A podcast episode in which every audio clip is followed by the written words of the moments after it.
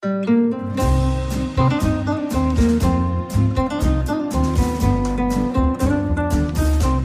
sind beste Freundinnen mit Max und Jakob. Schrei ich oder schrei ich nicht? Und du sagst es mir nicht, aber ich schrei aber nicht. Leg mich doch am Arsch. Der ultra ehrliche Männer-Podcast. Hallo und herzlich willkommen zu den besten Freundinnen. Hallo. Euer für Mittel für die Ohren. Und die Folge steht unter dem Stern Roadtrip. Und das ganze Leben ist für mich irgendwie so ein riesen Roadtrip, wenn man mal drüber nachdenkt. Was für eine banale Phrase, bitte.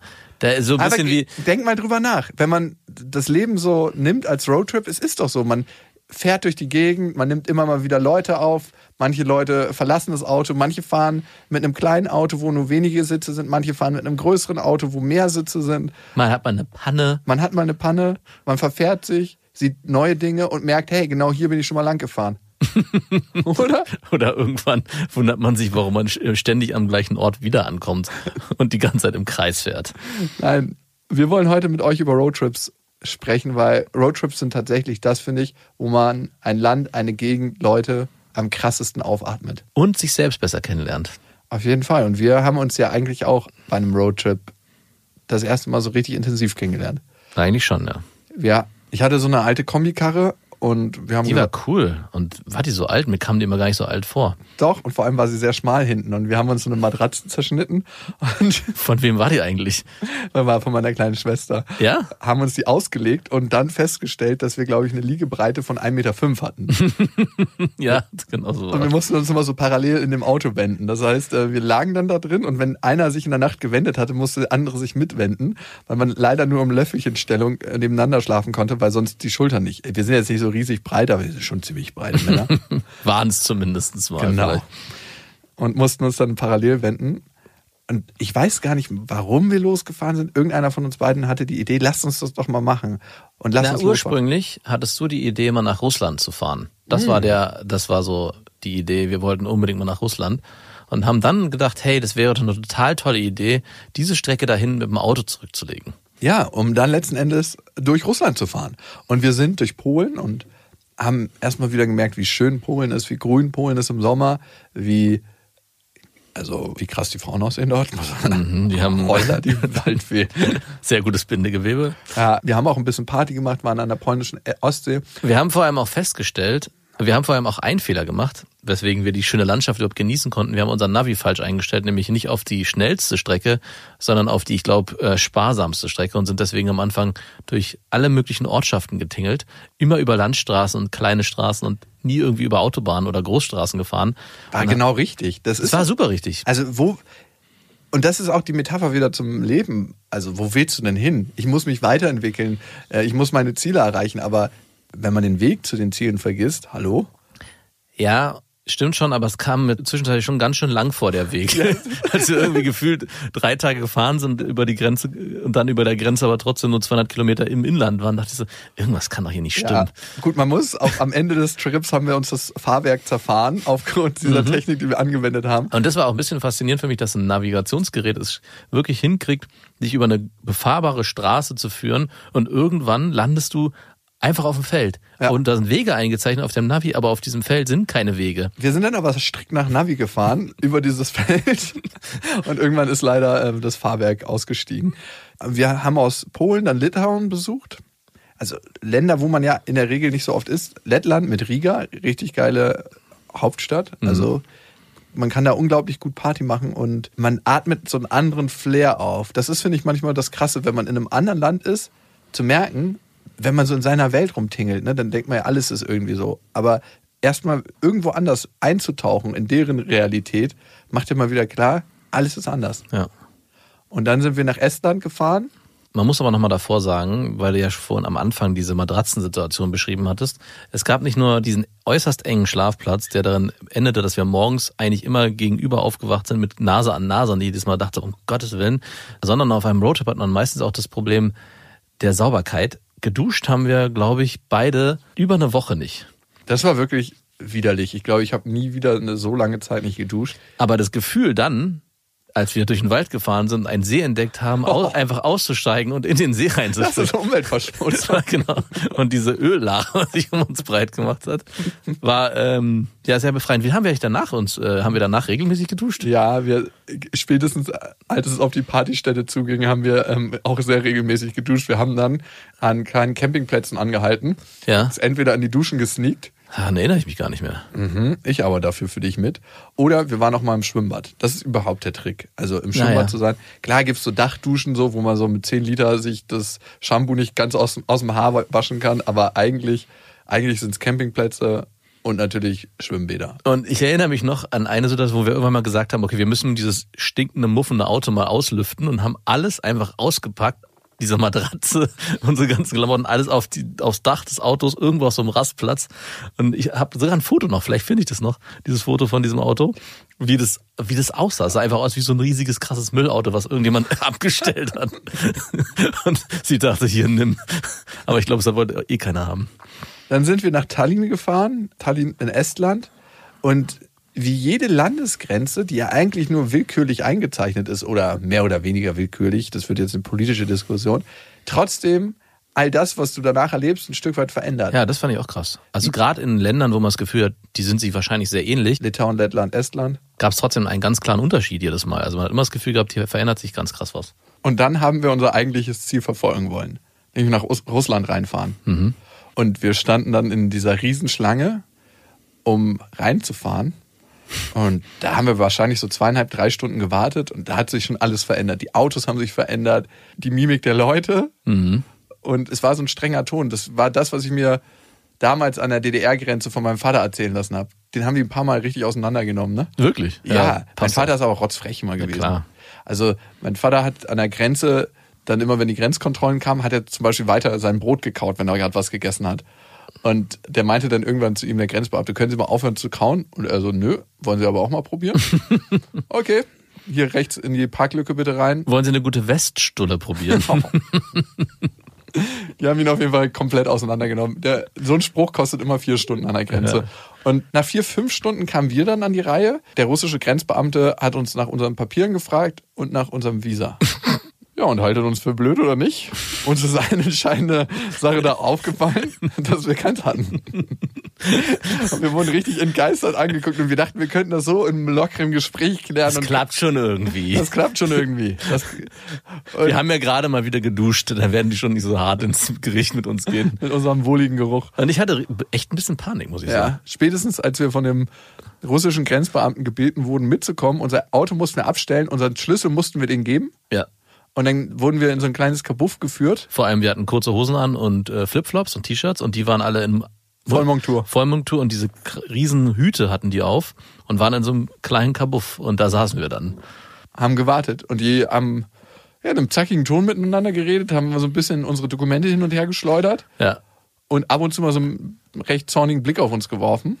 Es hat auch ziemlich, ziemlich lange gedauert, bis wir da irgendwie, bis, bis sich irgendwas getan hat. Die haben die ganze Zeit da rumgewuselt. Ich dachte, was machen die denn da? Man kann auch einfach Nein sagen.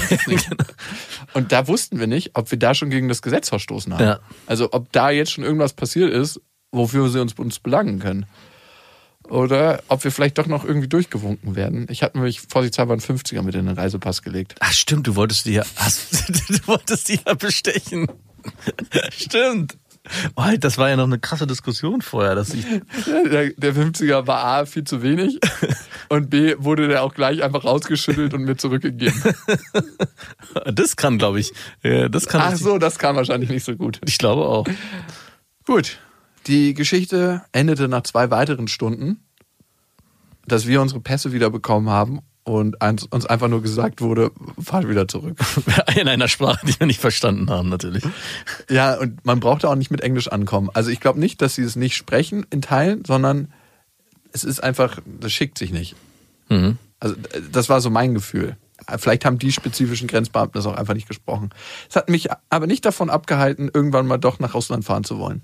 Ja. Also es ist jetzt nicht so, dass nur weil wir einen Korb bekommen haben, gesagt haben, also für mich zumindest, ich will es nicht nochmal probieren. Nach dem Motto Challenge accepted und dann auch wieder ohne Visum. Nein, ich habe mich informiert. Diesmal nicht mache ich 500 Euro Schein rein, den es ja nicht mehr gibt, aber trotzdem, vielleicht nehmen sie ihn trotzdem. Nein, Auf jeden Fall mit Visa vorher beantragen, auch fürs Auto gucken, was man für Papiere braucht und dann kann es losgehen. Aber Bock habe ich auf jeden Fall. Also es ist so ein riesiges Land und ich glaube, es hat, klar, politisch ist es schwierig in, in vielerlei Hinsicht, aber da kann auch nicht jeder Einzelne was für, der in Russland lebt. Und das Land hat definitiv sehr viel zu bieten und ist, glaube ich, eine Reise wert. Wir sind dann, glaube ich, zurückgefahren und haben uns gedacht, so nach dieser Enttäuschung müssen wir auf jeden Fall irgendwo Party machen gehen. Ich glaube, wir sind dann nach Prag gefahren.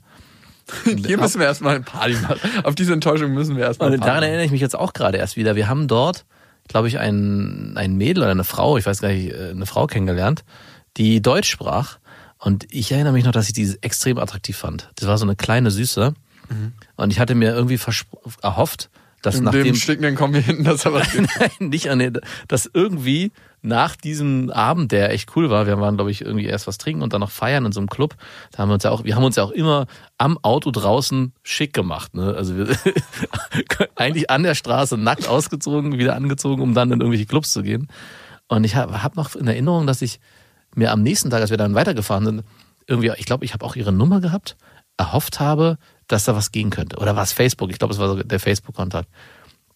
Aber es hat sich leider nie was ergeben. Wir haben noch ein, zwei Was sollte denn da gehen? Mann, ich weiß, ich war so romantisch, traurig. Äh, Es war alles so. Das so ist doch die Clubstrategie schlechthin. wir haben die nicht im Club kennengelernt. Das war ja das Coole. Wir haben die vorher irgendwo auf der Straße Aber kennengelernt. wir waren doch noch im Club mit denen, oder? wir waren mit denen noch im Club. Und die hatte noch Freundinnen dabei. Genau, und wir die waren auch- auch extrem heiß, das weiß ich noch. da war alles sehr heiß, außer, außer wir. Also wir waren auf jeden Fall. Wir waren zwar Teflon und wollten nichts anbrennen lassen, aber alles ist uns aus den Händen geglitten. Leider hat sich hat unsere Unterkunft uns jedes Mal einen Strich durch die Rechnung gemacht.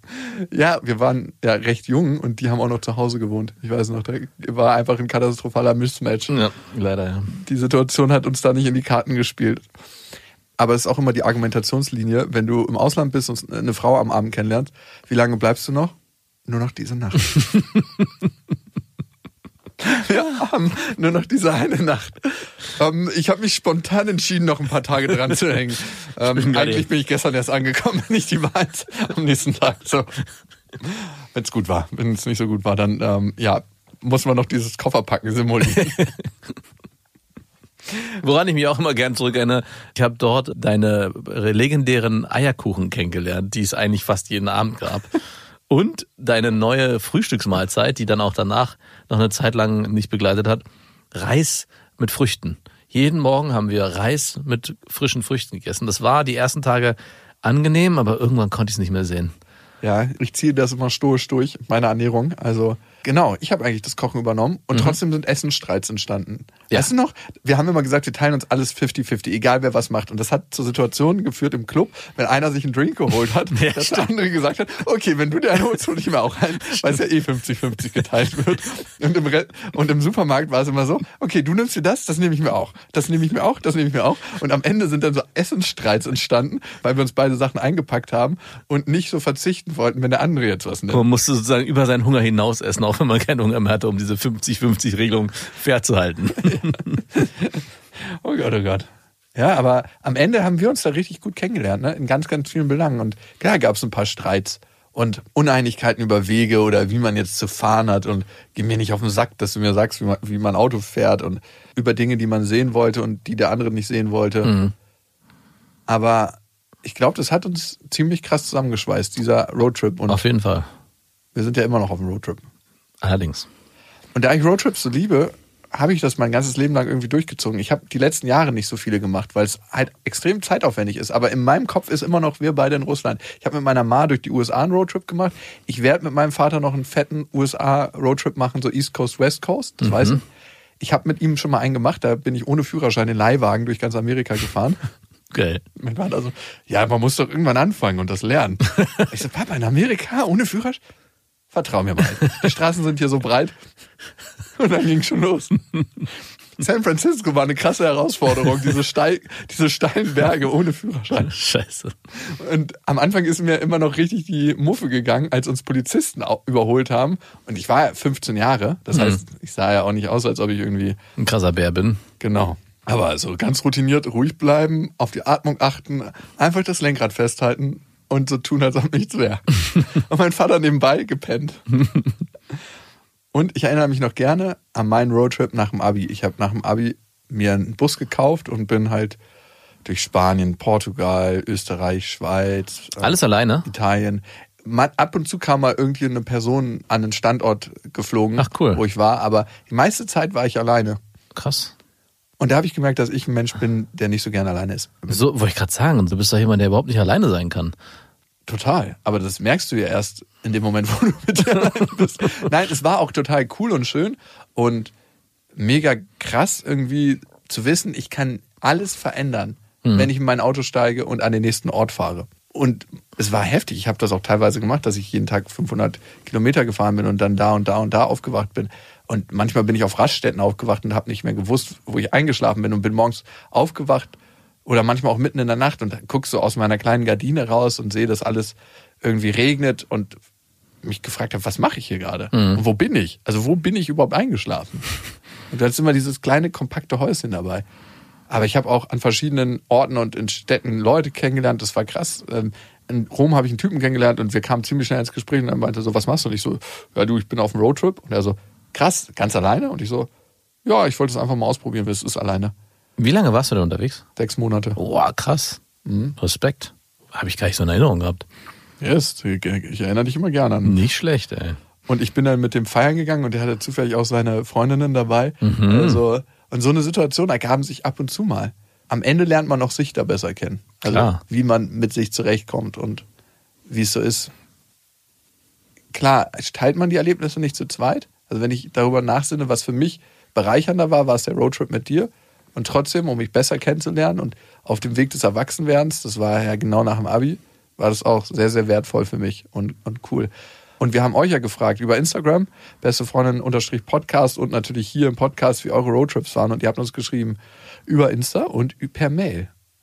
Willst du mal ein paar Insta-Snippets vorlesen, die wir bekommen Ja, haben? wir haben ein paar geile bekommen. Und zwar schreibt ja eine, beim Pennen meiner Stiefschwester an die Titten gefasst und sie war dann sehr sauer. Das wäre in dem Kombi, mit dem wir unterwegs gewesen wären, auch passiert. Dauerhaft passiert, ja. Ja, auf jeden Fall. Und dann hier Roadtrip im Flixbus mit Panne und oberkörperfreien, besoffenen Männern aus Osteuropa, die sich geschlagen haben und dann anschließend gab es im Bus eine brutale Razzia. Der Busfahrer musste dann die verlorene Zeit aufholen. Ich dachte, wir werden alle sterben. Ja, okay. Wir bedienen nicht gerne Klischees in unserem Podcast. Die müssen wir eigentlich wieder rausschneiden. Müssten wir eigentlich, ja. Den finde ich ganz schön morgens von Kühen geweckt, die zwei Meter, die zwei Meter vom Zelt gegrast haben. Ich habe gerade ich Kingpin im, im Kopf, wo er bei den Amish People ist und dann so schweißgebadet wiederkommt von der Kuhweide mit so einem Eimer, wo so, so ein Tropfen drin ist. Es hat ganz schön gebraucht, eure Kühe zu melken, aber als er so im Pfad war, wir haben keine Kühe, wir haben nur einen Bullen. Hier finde ich auch geil. In der Dämmerung, ist eigentlich ziemlich romantisch, in der Dämmerung nackt im Bergbach gebadet, aber am nächsten Tag gemerkt, dass man neben tausend toten Lachsen gebadet hat. So. Oh, das ist mal ein Folgentitel. Tausend tote Lachse. Das ist sehr doppeldeutig. Oder hier zum Beispiel.